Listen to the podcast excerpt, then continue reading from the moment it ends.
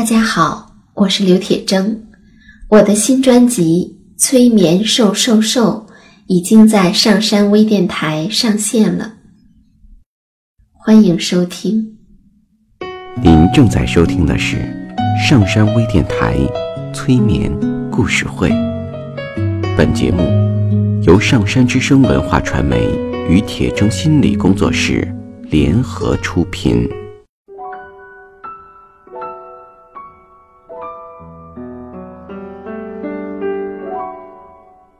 你好，我是铁铮，欢迎你和我一起走进催眠的世界。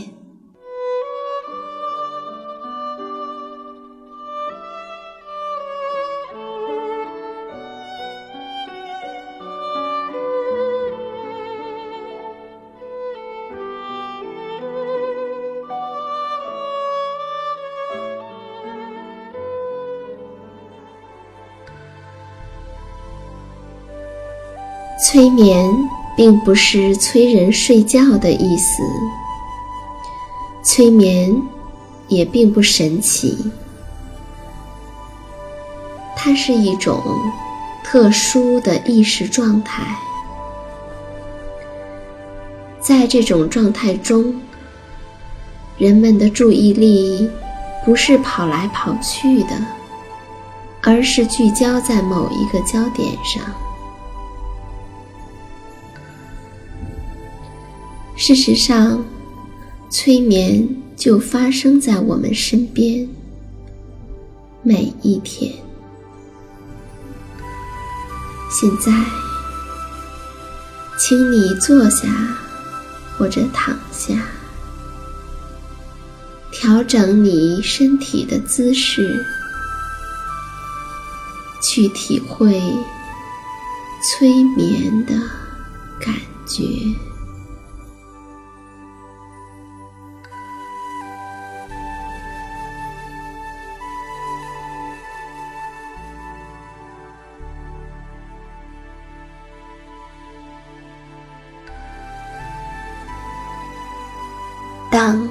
音乐声响起的时候，不要让自己太快的放松。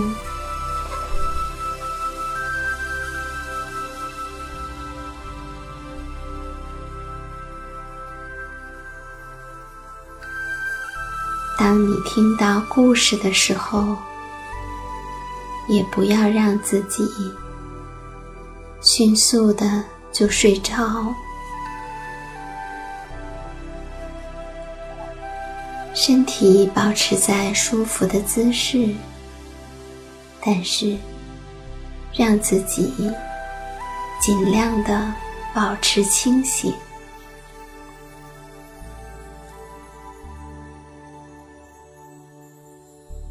在保持清醒的状态下，我们来听一个故事。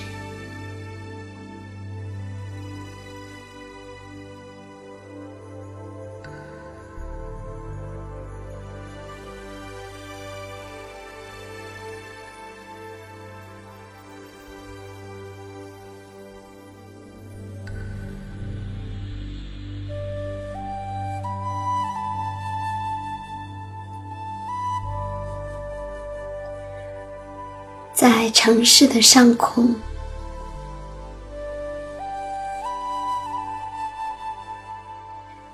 在城市上空，一根很高、很大的石柱上面，快乐王子的雕像高高的耸立着。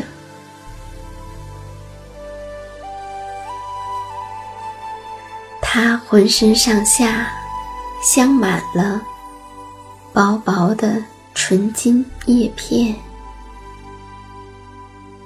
一对明亮的蓝宝石做成了他的双眼，在剑柄上还嵌着一颗硕大的红色宝石，发出。夺目的光芒。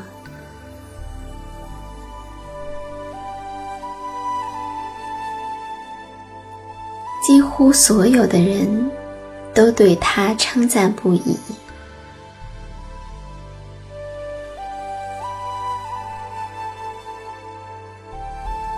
一位妈妈带着小男孩路过，他对自己那哭喊着想摘月亮的小男孩说：“你为什么就不能像快乐王子一样呢？快乐王子就连做梦的时候，都从没有想过要哭着要东西。”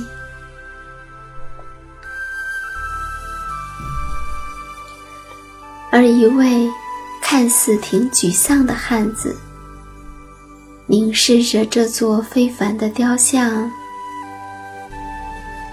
轻声嘀咕着：“这世界上，到底还是能有一个人可以这样快乐啊！”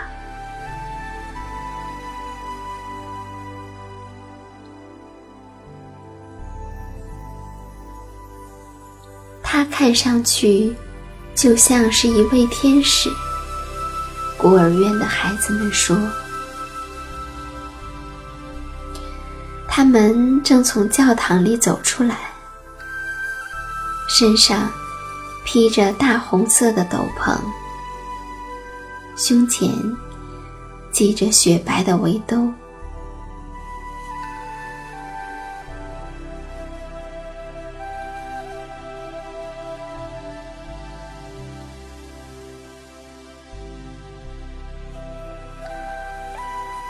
有一天晚上，一只小燕子从城市的上空划过。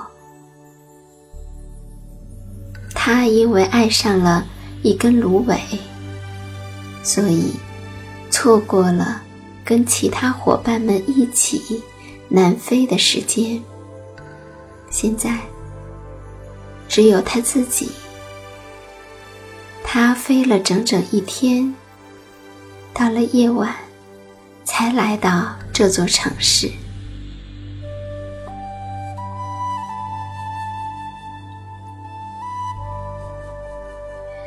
燕子看见了立在高大圆柱上的那座塑像，说道：“这儿真是个好地方，空气清新。”于是。他就在快乐王子的两只脚中间安顿下来。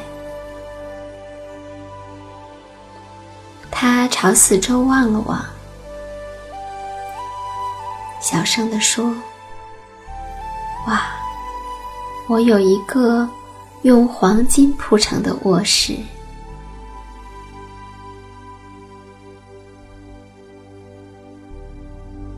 就在他准备把头。埋进翅膀里面的时候，一颗大大的水珠落到了他的身上。他奇怪极了，明明天上没有一片云彩，星星那么的清晰闪亮，怎么会下起雨呢？可接着，又落下来一滴。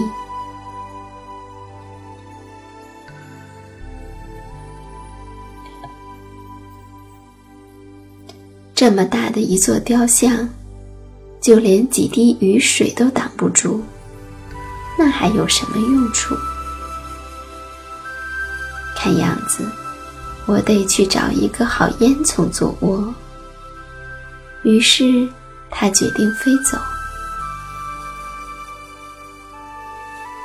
可是还没有等他张开羽翼，第三滴水又掉落下来。他抬头望去，啊，他看见了什么呢？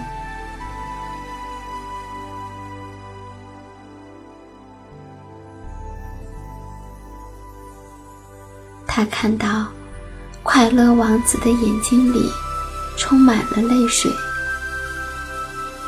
泪珠顺着他的黄金面颊滚落下来。王子的脸在月光下是那么美，让小燕子心里也顿生怜悯。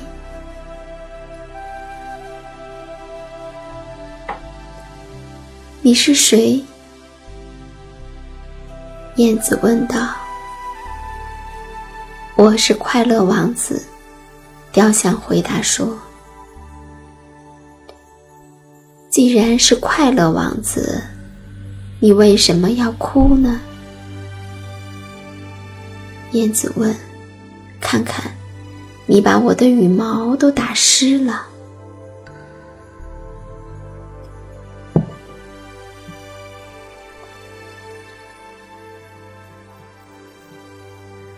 雕像慢慢的回答说：“以前，我有一颗真正的心脏。那是我还活着的时候，我并不知道眼泪是什么东西，因为那时我住在逍遥自在的皇宫里，那是一个会把忧愁挡在门外的地方。”白天，人们陪着我，在花园里玩儿。晚上，我又在大厅里跳舞。花园的边上，是一圈高高的围墙。我从没想过问问，围墙的那边，究竟是个什么样子，因为。我身边的一切，都实在是太美好了。大家都叫我快乐王子。是啊，如果整日欢愉可以被称为快乐的话，那我可真是快乐无比呢。我就这样活着。也这样的死去了。如今我死了，他们把我高高的立在这儿。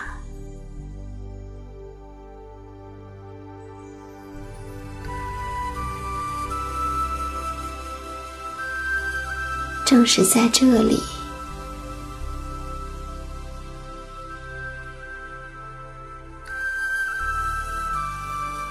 我能够看见这座城市中所有的丑恶和贫苦，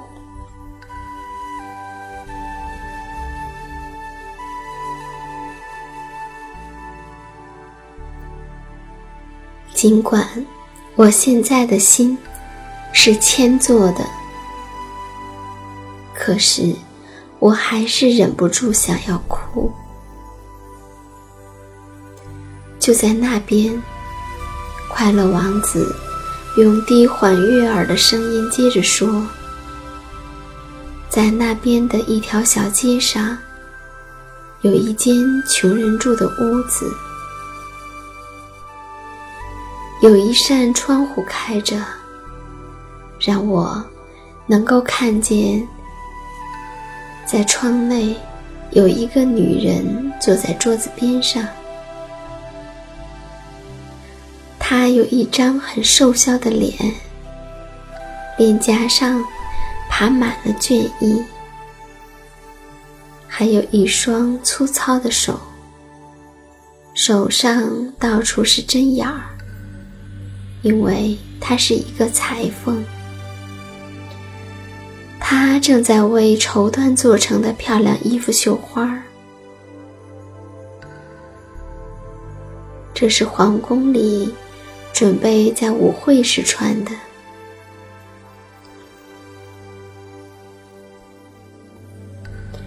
就在这屋子的角落里，有一张小床，床上躺着他生病的孩子。孩子在发烧，嚷着要吃橙子，可是他妈妈除了喂他几口水以外，别的什么也没有。所以，孩子老是哭个不停。燕子，小燕子，你愿意把我剑柄上的红宝石取下来，送去给他们吗？我的双脚被固定在这底座上，实在动不了。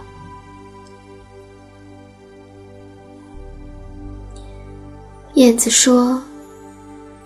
我只是在这儿休息片刻，我的伙伴们还在埃及等着我呢。王子说：“难道你不肯做我的信使吗？”那个孩子太渴了，他的母亲，他的母亲。伤心极了。燕子小声的咕哝说：“我又不喜欢小孩子。”可是快乐王子满面愁容，小燕子看了心里也不好受。好吧，这儿真是太冷了。不过。我还是愿意陪你过上一夜，也乐意做你的信使。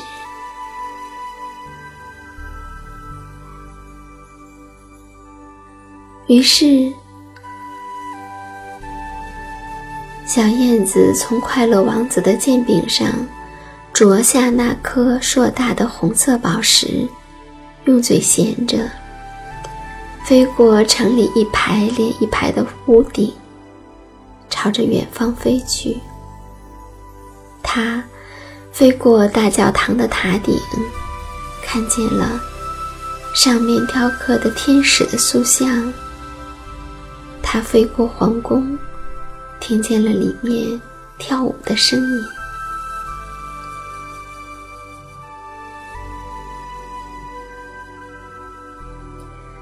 它飞过河流。看见无数高挂在船桅上的灯笼，他又飞过街区，看见人们在彼此讨价还价的做着生意。最后，他来到了那座穷人的屋舍，看到发烧的孩子依然躺在那床上翻来覆去。而他的母亲实在太疲倦，好像已经睡熟了。燕子跳进屋里，把那颗硕大的红色宝石放在了母亲顶针旁的桌子上，随后又轻轻地绕着床边飞了一圈儿，用翅膀扇着孩子的前额。孩子说：“哦，感觉好凉爽啊，好舒服啊。”说完，他沉沉的睡去了。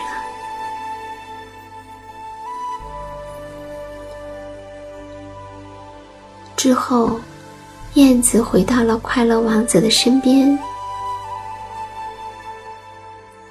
把所有的事讲给王子听。你说怪不怪？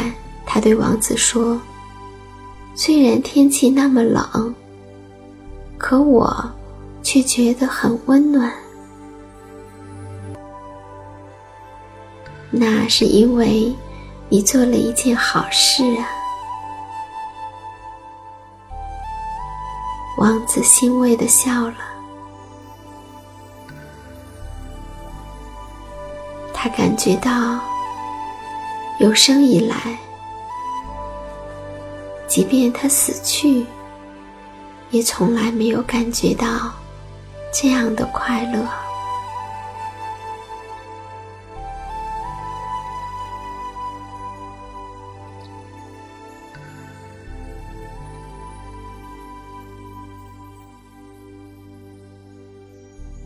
第二天早上，燕子说：“今天我真的要到埃及去了。只要一想到远方，他就精神百倍。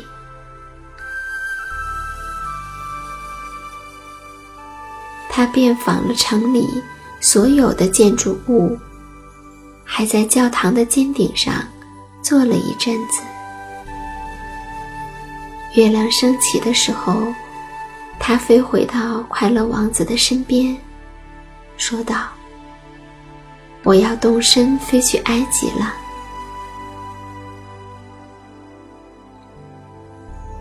可是王子说：“小燕子，你愿不愿意陪我再过一夜啊？”燕子说。伙伴们在埃及等着我啊！他没说的是，这儿这么冷，而埃及却那么的温暖。王子说：“远远的，就在城市的另一头，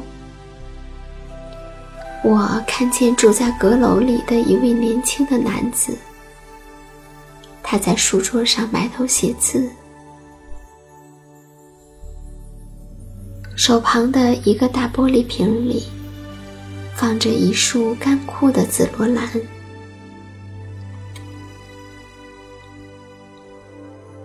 这年轻人正在努力的为剧院写，为剧院写出一出新戏。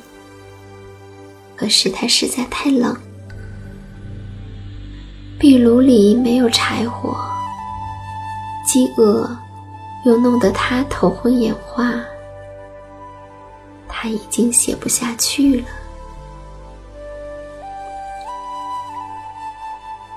燕子说：“那么，你是不是让我再送给他一块红宝石？”王子叹了一口气说：“唉，我已经没有红宝石了。但是我的这双眼睛，它们是用蓝宝石做成的。麻烦你取出一颗给他送去，他可以将它卖给珠宝商，这样。”就可以完成他的剧本了。哦不，亲爱的王子，燕子说：“我不能这样做。这样做，你的眼睛，你的眼睛。”说着，他就哭了起来。王子说：“照我说的话去做吧。”这。会让我感觉到非常的有意义。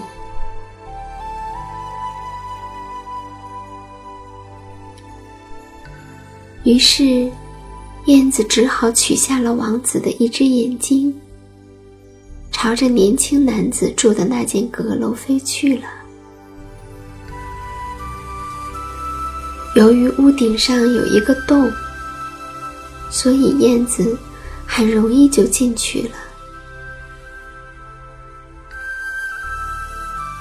那年轻人正用双手捂着脸，所以他没有听见燕子翅膀的扇动声，也没有看到燕子。而等到他抬起头的时候，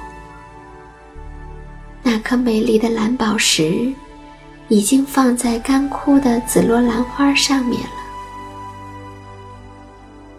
年轻人兴奋地叫了起来：“啊，一定是终于有人开始欣赏我了！”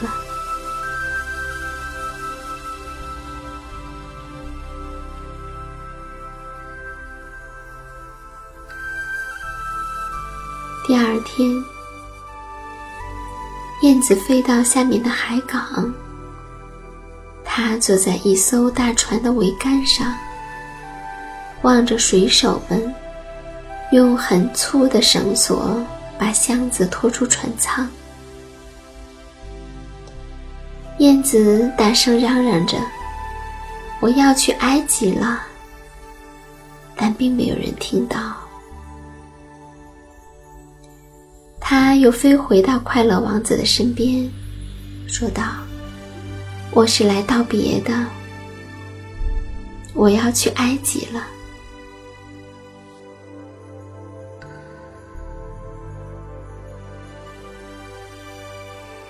王子说：“你愿意再陪我过上一夜吗？”燕子说：“冬天到了，冰冷的雪也马上就要来了。可这个时候的埃及，太阳还挂在葱绿的棕榈树上，暖和极了。我的伙伴们已经飞到那儿，开始搭建自己的巢穴。亲爱的王子。”我真的不得不离你而去，我永远都不会忘记你的。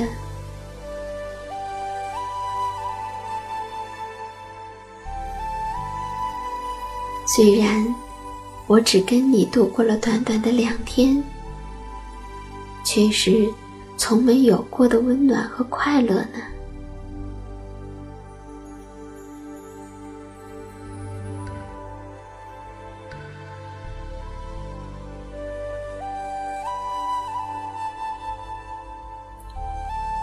可是王子说道：“就在下面的广场上，正站着一个卖火柴的小女孩儿。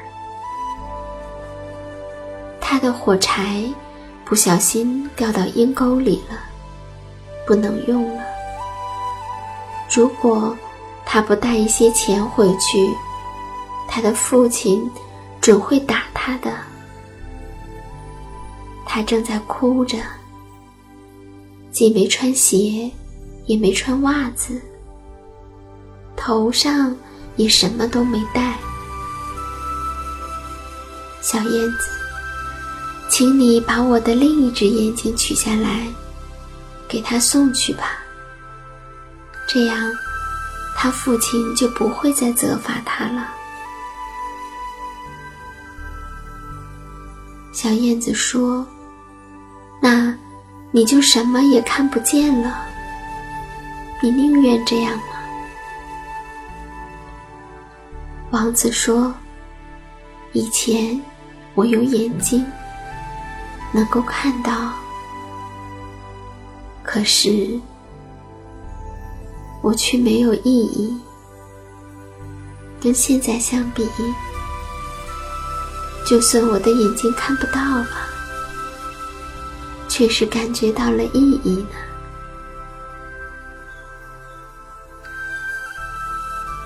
所以，小燕子，就照我说的话去做吧。于是，小燕子取下了快乐王子的另一只眼睛，带着它向小女孩飞去。他飞到那个卖火柴的小女孩的面前，把宝石轻轻地放在女孩的掌心上。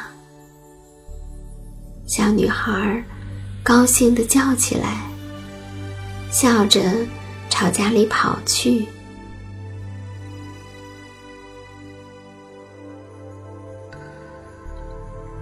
之后，小燕子又回到了王子的身边。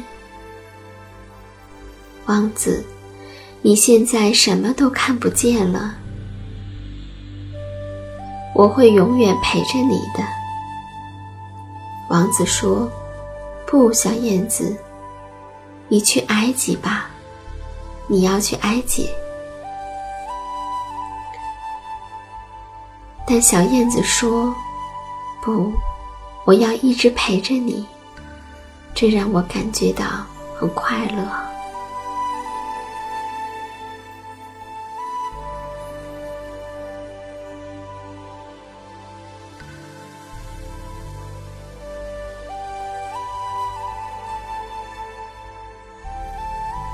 说着，他飞到快乐王子的脚下，睡着了。第二天，他一整天都坐在快乐王子的肩头，给王子讲自己在迁徙的路上，在异国他乡的所见所闻和各种有趣的经历。他讲起那些红色的猪鹿，它们总是排的长长的一行，整齐地站在尼罗河的岸边，用它们细长的尖嘴去捉鱼。还讲到斯芬克斯像，据说它的岁数跟世界一样大，住在浩瀚的一望无垠的沙漠里，通晓着世间的一切。他还讲起那些商人，他们跟着自己的驼队缓缓而行，手里拿着一串串用琥珀做成的念珠。他讲到月亮山的国王，那国王的皮肤黑的就像乌木。崇拜一块很大很大的水晶。讲到睡在棕榈树上墨绿色的大蟒蛇，讲到小矮人，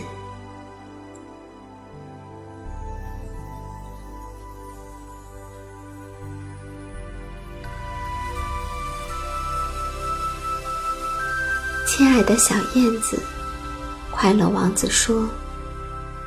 你给我讲了那么多稀奇的事情，可是更稀奇的，我想，算得上那些男男女女们所遭受的苦难。小燕子，你就在这城市的上空，去好好的飞一圈吧，回来告诉我，你到底都看见了些什么。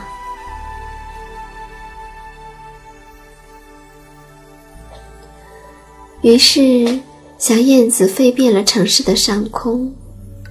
它看见有人在自己漂亮的别墅里作乐，有人坐在大门口挨饿受冻。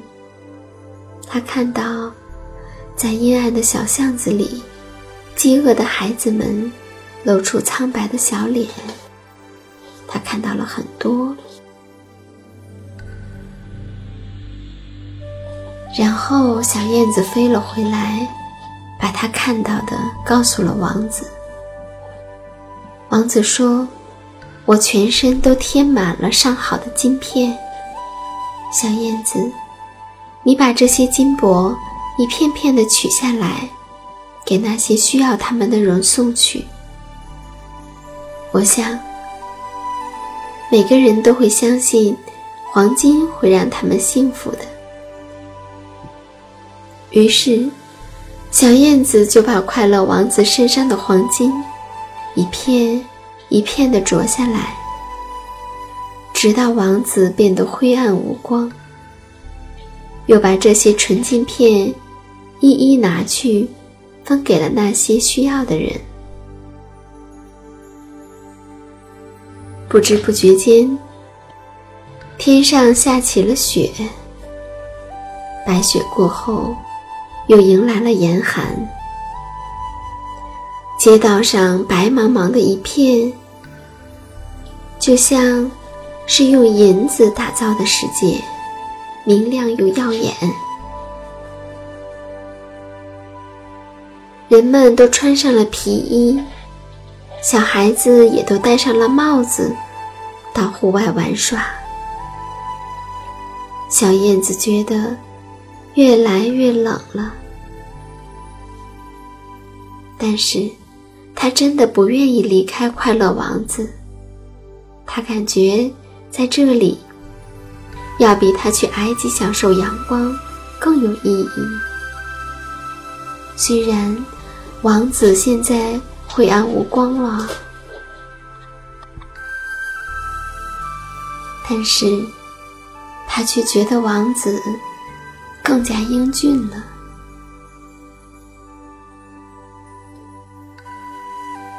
渐渐的，天越来越冷，他也知道自己快要撑不住了，剩下的那仅有的一点力气，只够再飞到快乐王子的肩上，和他做最后的道别了。再见了，亲爱的王子，和你在一起。我感到前所未有的快乐，小燕子喃喃地说。接着，它亲吻了快乐王子的嘴唇，然后跌落在王子的脚下，死去了。就在此时，在雕像的体内。发出一阵奇特的爆裂声，好像是有什么东西破碎了。其实，是王子那颗先做的心裂成了两半。在王子活着的时候，他从未体会过什么叫心碎，也因此，他。其实也从未体会过快乐。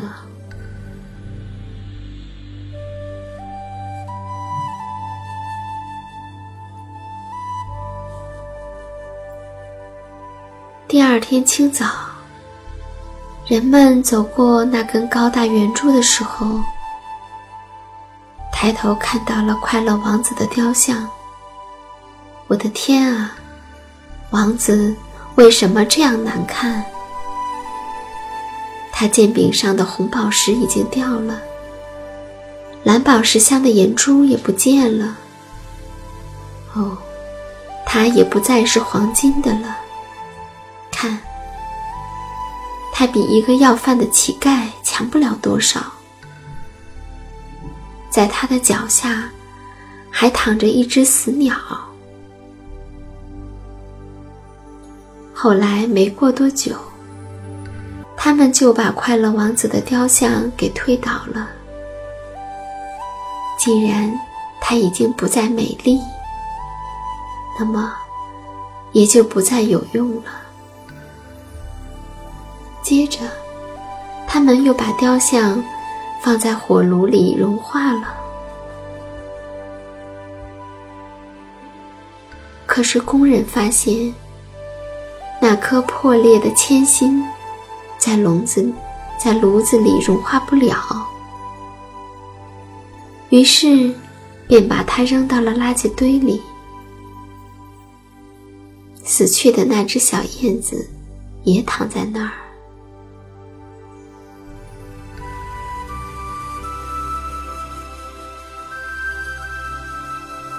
在天上，上帝。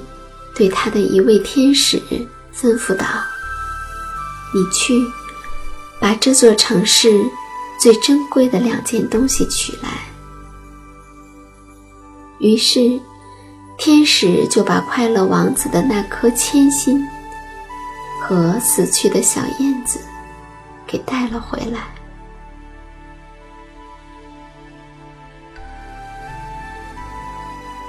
在天堂的花园里。